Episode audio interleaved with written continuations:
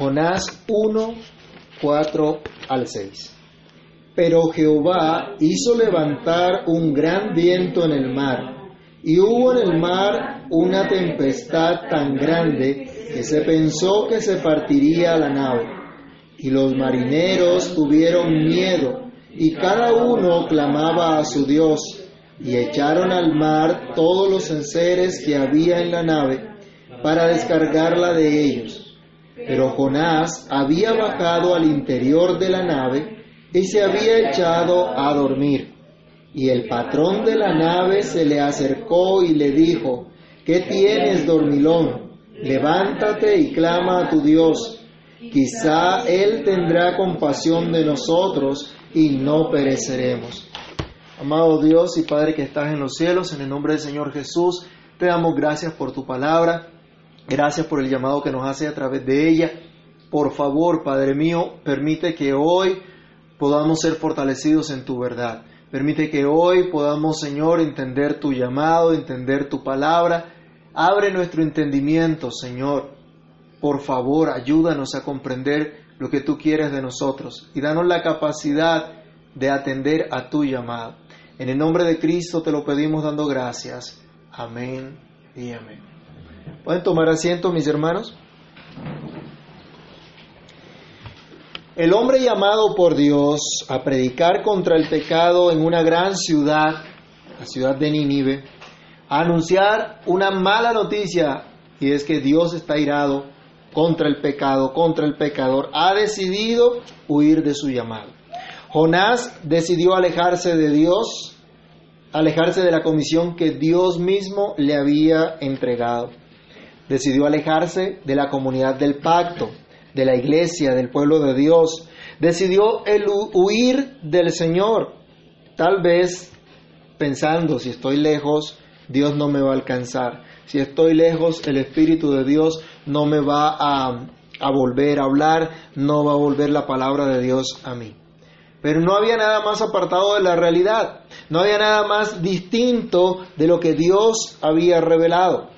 Este hombre emprende su viaje para alejarse del Señor, alejarse de su Dios, y al parecer la providencia le estaba siendo favorable. Logró subirse en el barco, logró pagar su pasaje, logró zarpar, logró comenzar a navegar con rumbo a un lugar lejano. Tal vez dejando a su familia, a sus conocidos, su trabajo, no sabemos pero dándole un giro totalmente inesperado a su vida. Y todo por huir de la presencia de Dios. Al que, al parecer, lo que al parecer Jonás no esperaba o no pensaba que iba a suceder, era que Dios le saldría al encuentro, que Dios iba a actuar. ¿Y de qué manera? Como vemos en este pasaje que leímos. Meditemos hoy entonces en este aspecto de la vida de Jonás, lo que ocurrió en la vida de Jonás y cómo Dios usó una gran tempestad para hacer un fuerte llamado. Una gran tempestad, un fuerte llamado es el título de nuestra reflexión el día de hoy. Pero en primer lugar, debemos considerar que es un fuerte llamado que hace Dios mismo. Dios mismo se encarga de llamar fuertemente a Jonás. Después de habernos expuesto el escritor sagrado el llamado directo que recibió Jonás de parte de Dios en los versículos 1 y 2, se nos narra acá otra escena en esta gran historia. Aunque Jonás había tomado su propia decisión, aunque había emprendido su propio camino rumbo a una tierra lejana, la historia no había acabado hasta aquí la historia continuaba. Dios seguía teniendo un propósito. Dios no se había rendido. Dios no se había equivocado de su llamado a Jonás.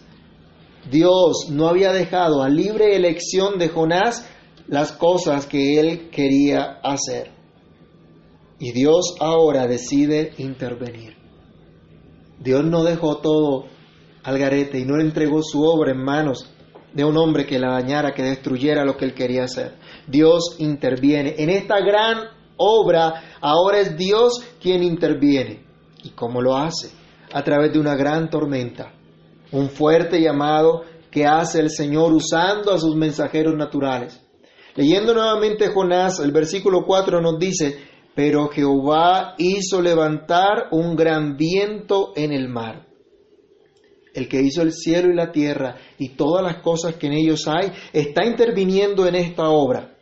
El que ha hecho todas las cosas y todas las cosas le obedecen, ahora ordena a sus mensajeros naturales llevar un fuerte mensaje. Dios ha actuado así también en otros momentos, en, otros, en otras épocas, y la Biblia nos habla de estas actuaciones de Dios. Veamos, por ejemplo, el Salmo 135, verso 7.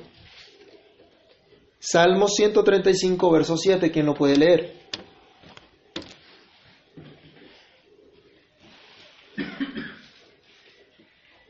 Subir las nubes de los extremos de la tierra, hace los relámpagos para la lluvia, saca de sus depósitos los vientos.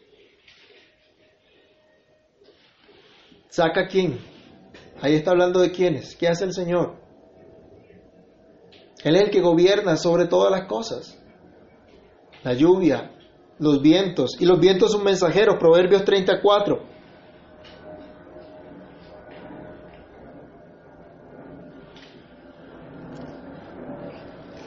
¿Quién subió al cielo y descendió? ¿Quién encerró los vientos en sus puños? ¿Quién ató las aguas en un paño? ¿Quién afirmó todos los términos de la tierra? ¿Cuál es su nombre y el nombre de su hijo? ¿Sí sabes? Podemos conocer a ese Dios que nos describe acá Job diciendo que él en el puño de su mano tomó el viento. ¿Podemos nosotros controlar el viento? No, pero se nos está diciendo acá, Dios sí lo controla. Dios controla absolutamente todas las cosas. El Salmo 104, versículo 4, dice específicamente, el que hace a los vientos sus mensajeros y a las flamas de fuego sus ministros. Son usados por Dios para llevar su mensaje. Nuestro texto nos dice que es Dios quien arrojó al mar un gran viento, causando así una gran tempestad. ¿Qué pasa? ¿Qué ocurre cuando cuando llega un viento contra el agua, cuando pega un viento contra el agua. El agua no se queda quieta, comienza a moverse, comienza a agitarse. Estos habían entrado al mar y Dios manda un fuerte viento y se genera una fuerte tempestad. Jonás había escuchado la voz de Dios, la palabra de Dios le había sido comunicada de otra manera como miembro del pacto, como miembro de la comunidad del pacto, como un siervo escogido de Dios. Pero ¿qué hizo Jonás con esa voz de Dios? No la atendió, no la obedeció. Ahora Dios manda un gran viento al mar, donde está navegando Jonás, pero aún así Jonás no advierte que esa tormenta que azota el barco en el cual él va ha sido enviada por Dios. Lo que el profeta aún no advierte es Dios está actuando. Dios está hablando en medio de ese gran viento, en medio de esa gran tormenta. Dios está usando sus mensajeros naturales en medio de ese gran viento, de esa gran tormenta, para manifestar su poder, su majestad, su absoluto control de todas las cosas. Jonás no se da cuenta de ello. Pero Dios está diciendo que Él domina, domina sobre toda la creación. Todo está en las manos de Dios. Él hace como Él quiere y demanda total obediencia a sus criaturas, tal como ocurre en toda la naturaleza. Miremos, por ejemplo, la descripción que nos da el Salmo 29, versículos 1 al 4, de cuán majestuoso es nuestro Dios y cómo debemos rendirle, tributarle adoración ante todo lo que Él hace. Salmo 29 del 1 al 4 nos dice, tributad a Jehová, oh hijos de los poderosos, Dad a Jehová la gloria y el poder. Dad a Jehová la gloria debida a su nombre. Adorad a Jehová en la hermosura de la santidad. Voz de Jehová sobre las aguas. Truena el Dios de gloria. Jehová sobre las muchas aguas. Voz de Jehová con potencia. Voz de Jehová con gloria. Jonás decidió no escuchar la apacible voz de Dios que le fue revelada como nos dice el versículo 1. Y ahora Dios le habla en voz fuerte, en voz tronante, a través de un gran viento que provocó una gran tormenta. Yo les pregunto, hermanos, ¿no nos muestran los huracanes y las tormentas, las inundaciones o avalanchas, los terremotos y los desastres naturales, que solo Dios controla todas las cosas? ¿No son esto muestra de la grandeza del Señor, que solo el Señor es el Todopoderoso, que solo Él es en quien podemos estar seguros, que somos menos que nada y que nuestro consejo es vano y solo el consejo de Dios permanece para siempre? Por más antisísmicas que sean nuestras construcciones, ¿permanecerán para siempre? Cuando Dios usa estos mensajeros de la naturaleza, está haciendo un gran llamado. El Señor está haciendo temer ante su presencia. La segunda parte del versículo 4 nos dice, y hubo en el mar una tempestad tan grande que se pensó que se partía la nave. El sentido original de esta frase nos indica que el barco pensó que sería roto. Se nos ilustra de esta manera el temor que había en todos los marineros, que es como si el propio barco estuviera lleno de miedo, lleno de pánico, pensando que se iba a partir, que se iba a romper. El autor sagrado utiliza esta figura para decirnos, mire el temor que produjo esta obra de Dios. Ahora Dios está hablando a través de estos mensajeros naturales con poder, con gloria, y hace temer ante su presencia a todos los que están allí atravesando ese mar. Dios había hablado en otras ocasiones produciendo el mismo resultado. Vayamos a Éxodo 20, del 18 al 20, y consideremos lo que ocurrió.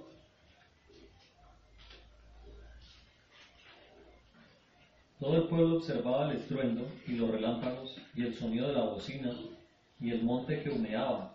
Y viéndolo el pueblo temblaron y se pusieron de lejos. Hasta el 20. Y dijeron a Moisés, habla tú con nosotros, y nosotros oiremos, pero no hable Dios con nosotros para que no muramos. Y Moisés respondió al pueblo, no temáis, porque para probaros vino Dios, y para que su temor esté delante de vosotros, para que no pequéis. Dios también puso a temblar a su pueblo en el desierto. Se le reveló de tal manera que ellos se asustaron, pensaron que morirían ante la presencia misma de Dios. esto era lo que pensaban los marineros que iban con Jonás. Esto era lo que nos dice el autor sagrado. Pensaba el barco que sería roto.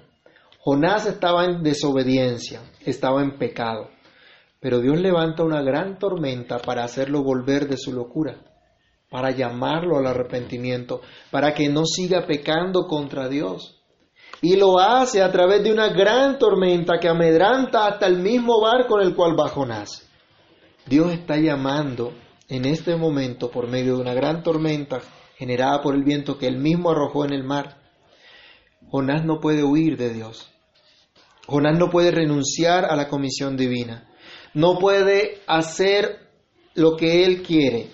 No puede dejar de decir lo que Dios lo ha mandado. Dios sigue hablando. Y Dios sigue hablando hoy también a toda la humanidad y sigue llamando a todos al arrepentimiento por medio de su palabra, incluso por medio de tormentas como las que narra aquí la Biblia, incluso por medio de tormentas que pueden llegar a nuestras vidas a pesar que no consideremos, que no entendamos que es Dios el que habla. Situaciones incluso en las que pensamos que ya no vamos a avanzar más, que ha llegado, pensaban los marineros. Ya no había salida, ya no había escapatoria. ¿A dónde corrían? Estaban en el mar. Y Dios los coloca en esa situación. Pero se nos resalta acá que es Dios mismo el que está hablando por medio de esta situación. Si Dios habla, ¿quién no temblará? Si Dios habla, ¿quién no temerá? ¿Quién no atenderá a su llamado? La reflexión para nosotros, hermanos, es, ¿vamos a seguir siendo tercos? El llamado divino incluso en medio de las tempestades en las cuales Dios mismo nos hace un fuerte llamado? Dios nos hace un fuerte llamado que infunde temor incluso en los incrédulos. Esta es nuestra segunda reflexión. El versículo siguiente nos dice, y los marineros tuvieron miedo y cada uno clamaba a su Dios y echaron al mar los enseres que había en la nave para descargarla de ellos.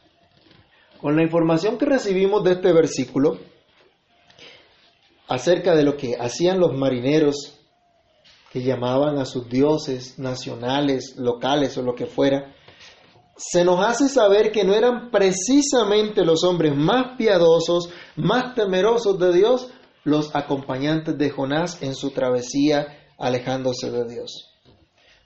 Si cada uno clamaba a su propia deidad, se nos muestra que no conocían realmente a Dios que tal vez tenían la idea de que Dios existía, alguna imagen de Dios, aunque totalmente distorsionada, claro está, acerca de, del creador de todo lo que hay. Por cierto, ¿quiénes te acompañan en tu caminar? ¿Quiénes caminan contigo a diario? ¿Quiénes conocen lo que estás pasando?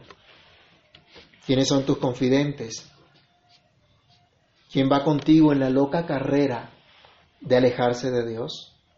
No serán verdaderos creyentes los que te llevan a alejarte de Dios, como no eran creyentes los que acompañaban a Jonás en ese barco. Pero la gran tormenta de Dios no solamente afectaba a Jonás, el desobediente profeta, sino a sus compañeros de viaje también. Los incrédulos pecadores no hacían parte del pueblo de Dios pero también eran pecadores que merecían la ira de Dios porque no adoraban al verdadero Dios. Cada uno tenía su propia deidad y no adoraban al verdadero Dios. Si bien Dios tenía que reprender a Jonás, sus compañeros incrédulos no eran exentos de pecado.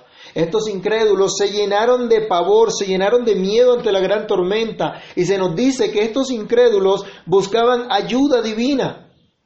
El miedo los llamó a clamar a su propio Dios. Los marineros buscaron aferrarse a algo más fuerte que ellos, a alguien que los pudiera ayudar en la situación que estaban. Si cada uno pedía a su propio Dios local, al estar lejos de su tierra, ¿sería efectivo el clamor de su Dios local? ¿Podrían llegar hasta donde ellos estaban esos dioses locales? Pero cada uno clamaba a su manera. Qué cuadro más triste, hermanos, ¿no les parece? La gente angustiada, la gente buscando socorro en medio de esta tempestad en lo que no les puede ayudar, en alguien que no les puede ayudar. Eso es lo que también nos dice el salmista allá en el Salmo 115, versículos 4 al 9, vamos a leerlo. Salmo 115, versículos 4 al 9. Nos dice, los ídolos de ellos son plata y oro, obra de manos, tienen boca, mas no hablan, tienen ojos, mas no ven, orejas tienen, mas no oyen, tienen narices, mas no huelen, tienen, mas no tienen pies, mas no andan, no hablan con su garganta. Semejantes a ellos son los que los hacen y cualquiera que confía en ellos. Oh Israel, confía en Jehová, Él es tu ayuda y tu escudo. ¿Qué son los ídolos? No son nada. No pueden ayudar, no pueden salvar. Y vemos a esta gente corriendo, angustiada y clamando y gritando, pidiendo a sus dioses que los libren. Pero aunque tengan oídos, no oye. ¿Cuánta gente hay así hoy día? ¿Cuánta gente está aferrándose a algo que no le va a salvar, algo que no le va a ayudar? Solo el pueblo de Dios puede estar seguro en medio de las tormentas de la vida. Solo el pueblo de Dios puede confiar en la misericordia divina. El salmista decía, oh Israel, confía en Jehová. Solo el pueblo de Dios puede tener seguridad en su Señor. Pero es muy triste aún que considerando esta situación, nosotros seamos indolentes ante la tragedia humana.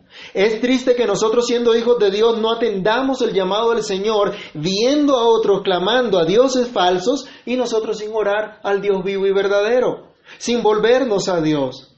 De Jonás se nos dice más adelante, estaba durmiendo mientras los otros clamaban a sus propios dioses.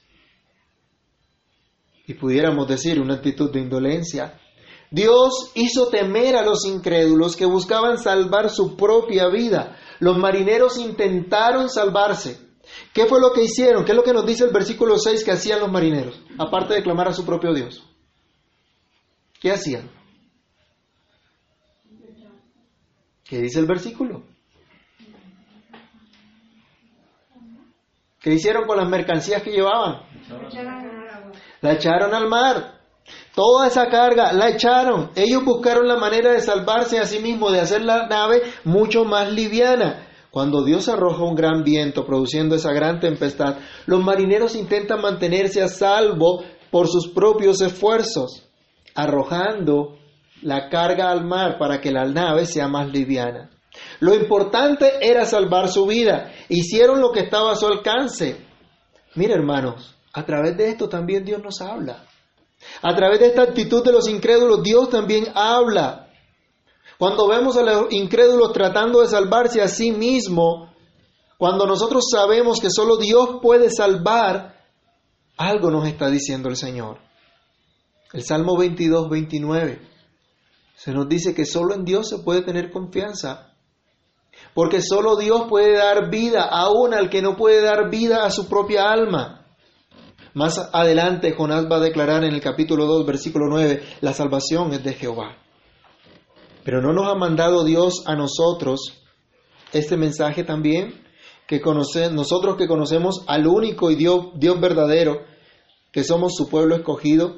No nos dice esto que deberíamos entonces anunciar las palabras de vida que pueden salvar a aquellos que están tratando de salvarse en sus propias fuerzas. ¿No deberíamos ser ejemplo para ellos? Dios habla incluso por los incrédulos que buscan salvar su vida, que prefieren perder todo y no su vida. Miren hermanos, qué ejemplo y qué lección para nosotros también con esto. En Hechos 27 del 18 al 19 y en el versículo 38 se nos narra un episodio similar cuando Pedro, cuando Pablo fue llevado preso. También hubo una gran tormenta, también los marineros trataron de salvarse, sacaron hasta la comida, comieron y botaron el trigo que, que sobró porque tenían que aligerar la nave para poderse salvar. Efectivamente, Dios los libró, Dios los salvó. Pero en este caso que nos narra aquí la historia de Jonás, estos incrédulos tomaron la decisión de desocupar la nave, dejarla lo más ligera posible, para que no se hundiera ante los vientos, ante la tormenta que daba contra el barco. Los que llevaban su mercancía sufrieron pérdida. No sabemos qué tanto valor tendrían, pero en ese momento, para ellos, lo más importante era conservar su vida. De manera natural había un instinto de preservar sus propias vidas. Hermanos, en esta época nosotros vivimos en un mundo donde la gente quiere tener más y más cosas materiales. Gozar de los placeres y beneficios de un mundo alejado de Dios. Pero en medio de esa gran tormenta que se desata que partía el barco en el cual iba Jonás, hasta los mismos incrédulos allí son llevados a reconocer que es más importante su vida que cualquier cosa material. Que es más importante la persona que las cosas que puedan obtener de las personas. Tal vez alguno pensaría llevar alguna venta y diría, ay, voy a perder todo lo que invertí aquí. No, en ese momento no había tiempo de pensar en nada de eso. Era más importante su vida. Quiera Dios despertarnos hoy a nosotros también, hermanos. Hacernos entender cuán valiosas son nuestras almas y cuán vano es correr alocadamente detrás de las cosas materiales de este mundo sin considerar la salud de nuestras almas. Porque el Señor dice en Mateo 16, 26, ¿qué aprovechará el hombre si ganare todo el mundo y perdiere su alma? ¿O qué recompensa dará el hombre por su alma? Incluso los no creyentes son llevados en medio de las tormentas de la vida a temer a Dios, a temer por sus vidas. Esto es un mensaje para los hijos del Señor, para el pueblo de Dios, a escuchar el gran llamado que Dios les hace para que anuncien a aquel que tiene poder para salvar eternamente, para que anuncien a ese que sí tiene el poder para salvar o para mandar al infierno de fuego por la eternidad. Y esto era lo que Jonás tenía que proclamar en Nínive. Por último, el siguiente versículo nos lleva a considerar que Dios mandó esta gran tormenta, este fuerte mensaje para reprender a su siervo. este gran llamado era para Jonás. Y obviamente para cada uno de los que hacen parte del pueblo de Dios, porque el pueblo de Dios es visto como el siervo del Señor que debe llevar a todo el mundo las buenas noticias del Evangelio. Los marineros estaban llenos de miedo ante la gran tormenta que fue provocada por el viento que Dios arrojó. Y aunque los no creyentes entendían que Dios estaba hablando, aunque los no creyentes no conocían al Dios vivo y verdadero que conocía Jonás, Dios tenía un propósito especial con su siervo. Dios debe reprender a su hijo desobediente y lo hace a través de esta gran tormenta.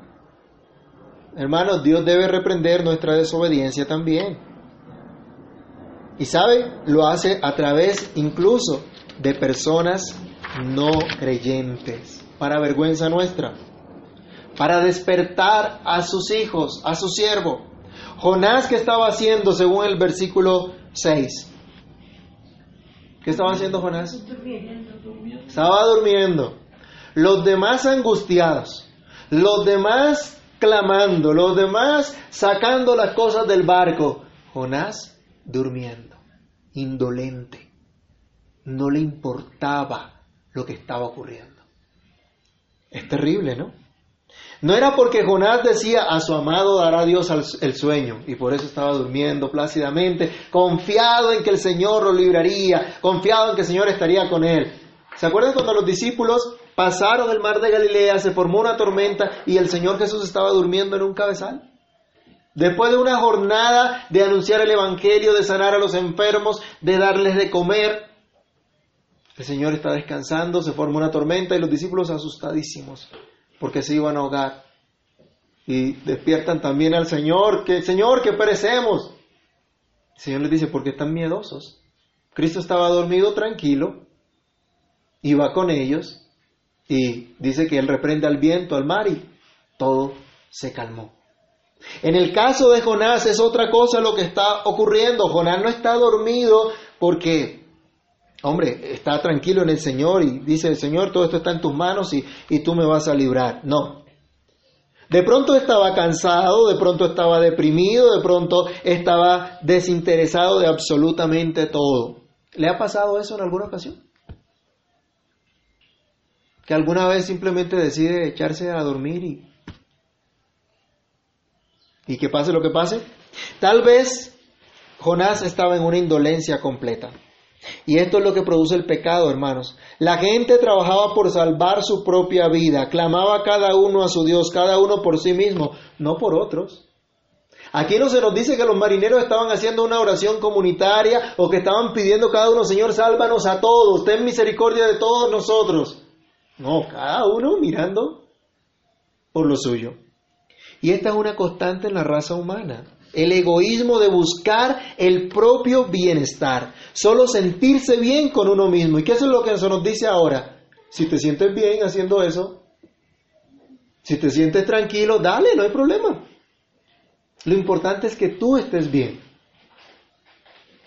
Algunos dicen, ¿qué es lo que tú quieres para tu hijo? Que sea feliz. Que haga lo que sea, pero que sea feliz. Eso es lo que Dios nos dice. Eso es lo que Dios nos enseña. La gente estaba cada uno en lo suyo. Y es triste la indolencia que se vive hoy día. Cada quien busca su propio beneficio sin importar que sus decisiones afecten a los demás. Mucha gente toma decisiones y dice, son mis decisiones. Es mi vida. Y yo hago con mi vida lo que yo quiera. Y no se dan cuenta que lo que hacen o dejan de hacer afectan a las demás personas. Entonces ya no están actuando con amor, ya no están actuando con misericordia, están actuando con maldad. Algunos pretenden aislarse del mundo. ¿Qué estaba haciendo Jonás? ¿Estaba qué? Orando al Señor profundamente en el Espíritu. Estaba durmiendo. Jonás no se apercibía de lo que estaba pasando. Así como pretenden hacer algunos al aislarse en sus propios problemas, en su propia situación, en su propio altercado con Dios, en su falta de sabiduría, porque dura cosa es altercar contra Dios. ¿Va a decirle el barro al alfarero qué haces? No hemos visto personas que se encierran en ellos mismos a pelear ellos mismos contra Dios y no les importa nada más sino ellos. Y pobrecito yo, y a mí me ha tocado duro, y contra mí se han levantado, y han hecho esto y aquello contra mí. Y ven, sus oraciones son mí, son yo, y los demás qué. No les importa. Jonás simplemente estaba dormidito, tranquilito, aislado, encerrado en su propio malestar. Algunos creyentes piensan que sus problemas son tan grandes que lo único que importa son ellos. Que lo único que importa es que ellos salgan de su problema y viven para sí y se olvidan de la tragedia que afrontan los que están a su alrededor. Pero llega un viento rezo, recio, llega una gran tormenta para despertarles, para recordarles cuál es su llamado. Miren la gracia de Dios, dice el versículo 6, y el patrón de la nave o el capitán del barco se le acercó a Jonás y le dijo, ¿qué tienes, dormilón? Levántate y clama a tu Dios. Quizá Él tendrá compasión de nosotros y no pereceremos. En la manera como esto está, usted no se puede imaginar que llegó muy educadamente el capitán a tocarle a Jonás, por favor, ¿te despiertas? Por favor, deja de dormir, que estamos en un aprieto y necesitamos tu ayuda. Yo me imagino el susto que se pegó Jonás cuando llegó este hombre, seguramente gritándolo también. Aquí el hermano Diego, que estuvo en las fuerzas militares, ¿cómo hablan los capitanes? Así suavecito, venga mi soldado, por favor. No, y en una situación de esas, me imagino el grito que le pegó que lo despertó de una vez. ¿Será que necesitamos que Dios nos grite, nos estremezca para despertarnos? Tan duros somos que cuando Dios nos habla dulcemente por su palabra, no atendemos y esperamos que venga un viento recio, una tormenta, un grito, algo que nos estremezca. ¿Así de duros somos? Bueno, pasó con Jonás. Le dice, ¿qué hay de ti? ¿O qué a ti? ¿No vas a hacer nada? ¿Seguirás durmiendo?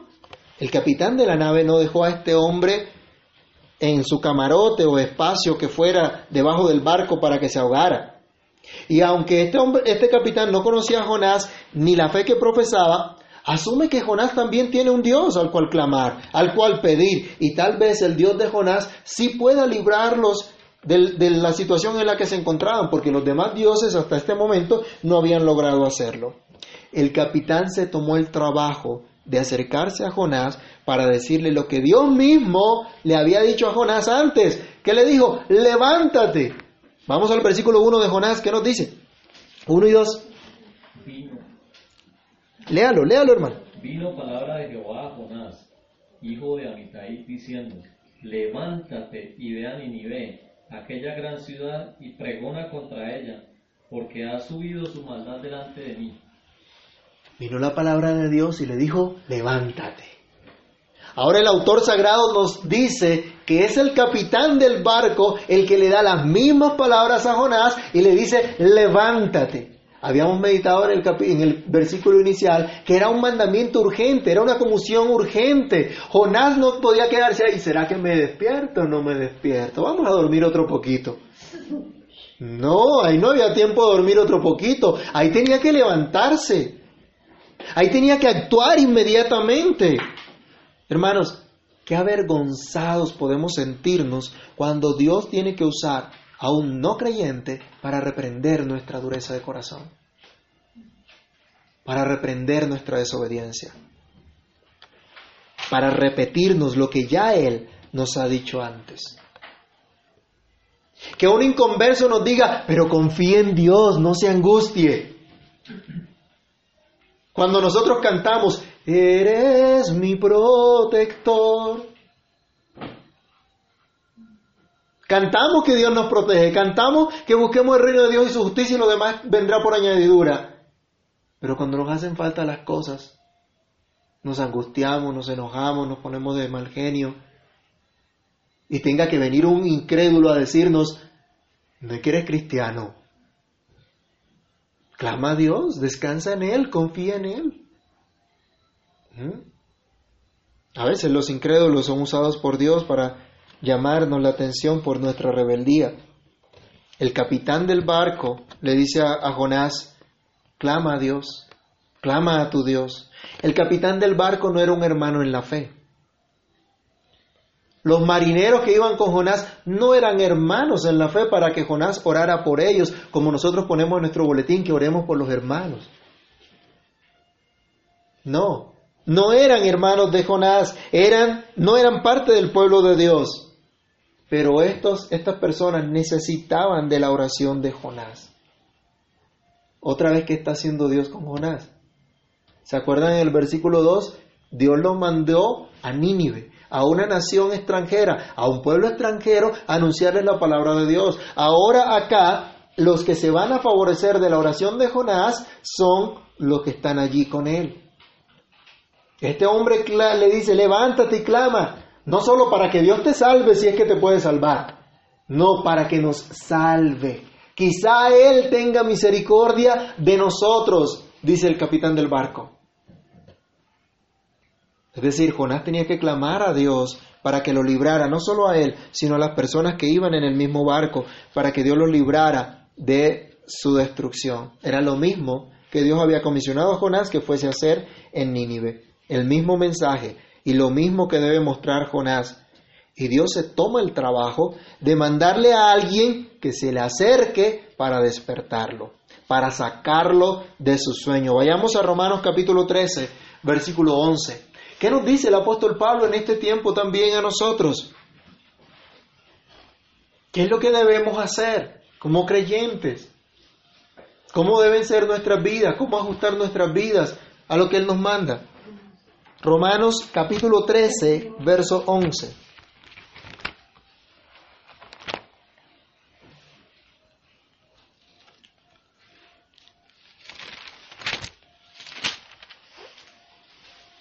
Y esto, conociendo el tiempo, que es ya hora de levantarnos del sueño, porque ahora está más cerca nuestra salvación que cuando creímos. Levántate, deja de dormir, levántate.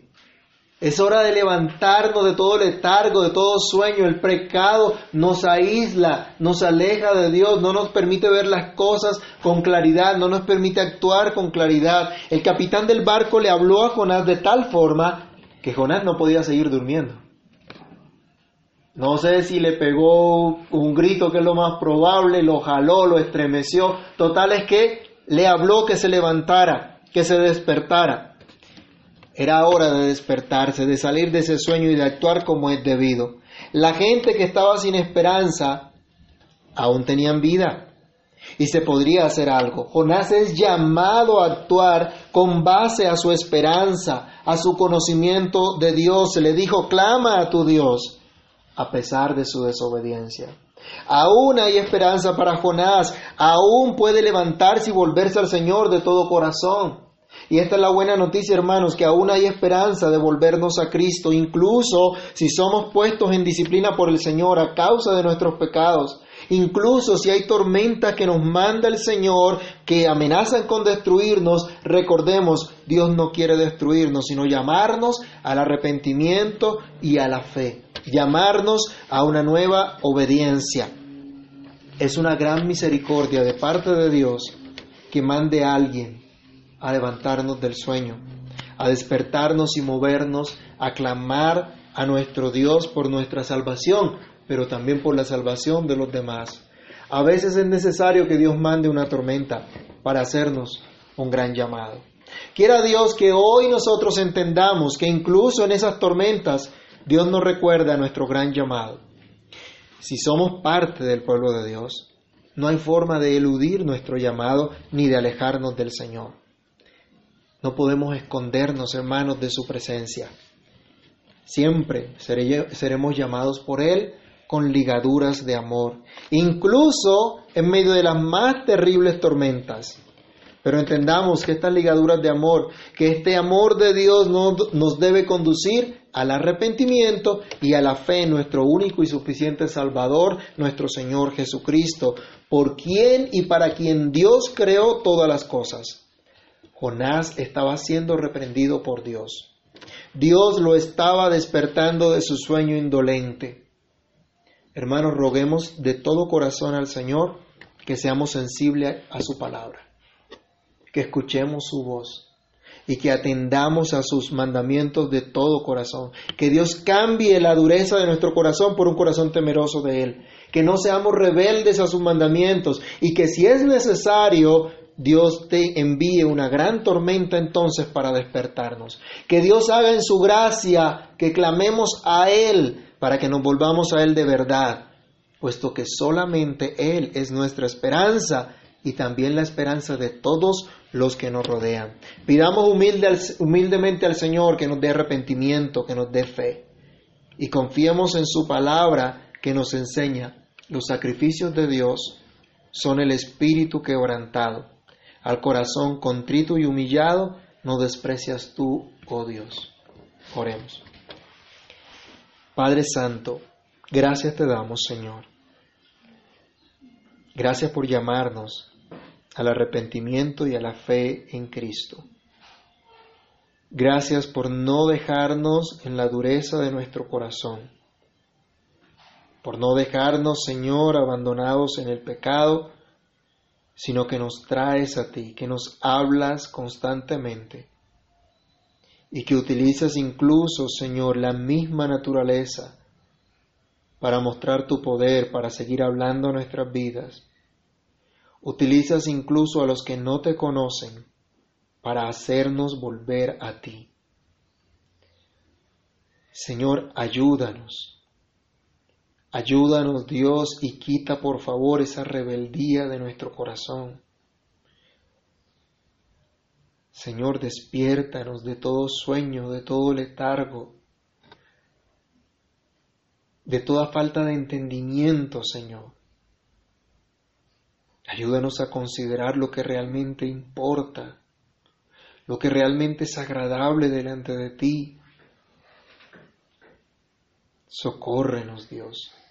Ayúdanos a actuar de conformidad a la fe que nos has regalado, de conformidad a la revelación que tú nos has entregado.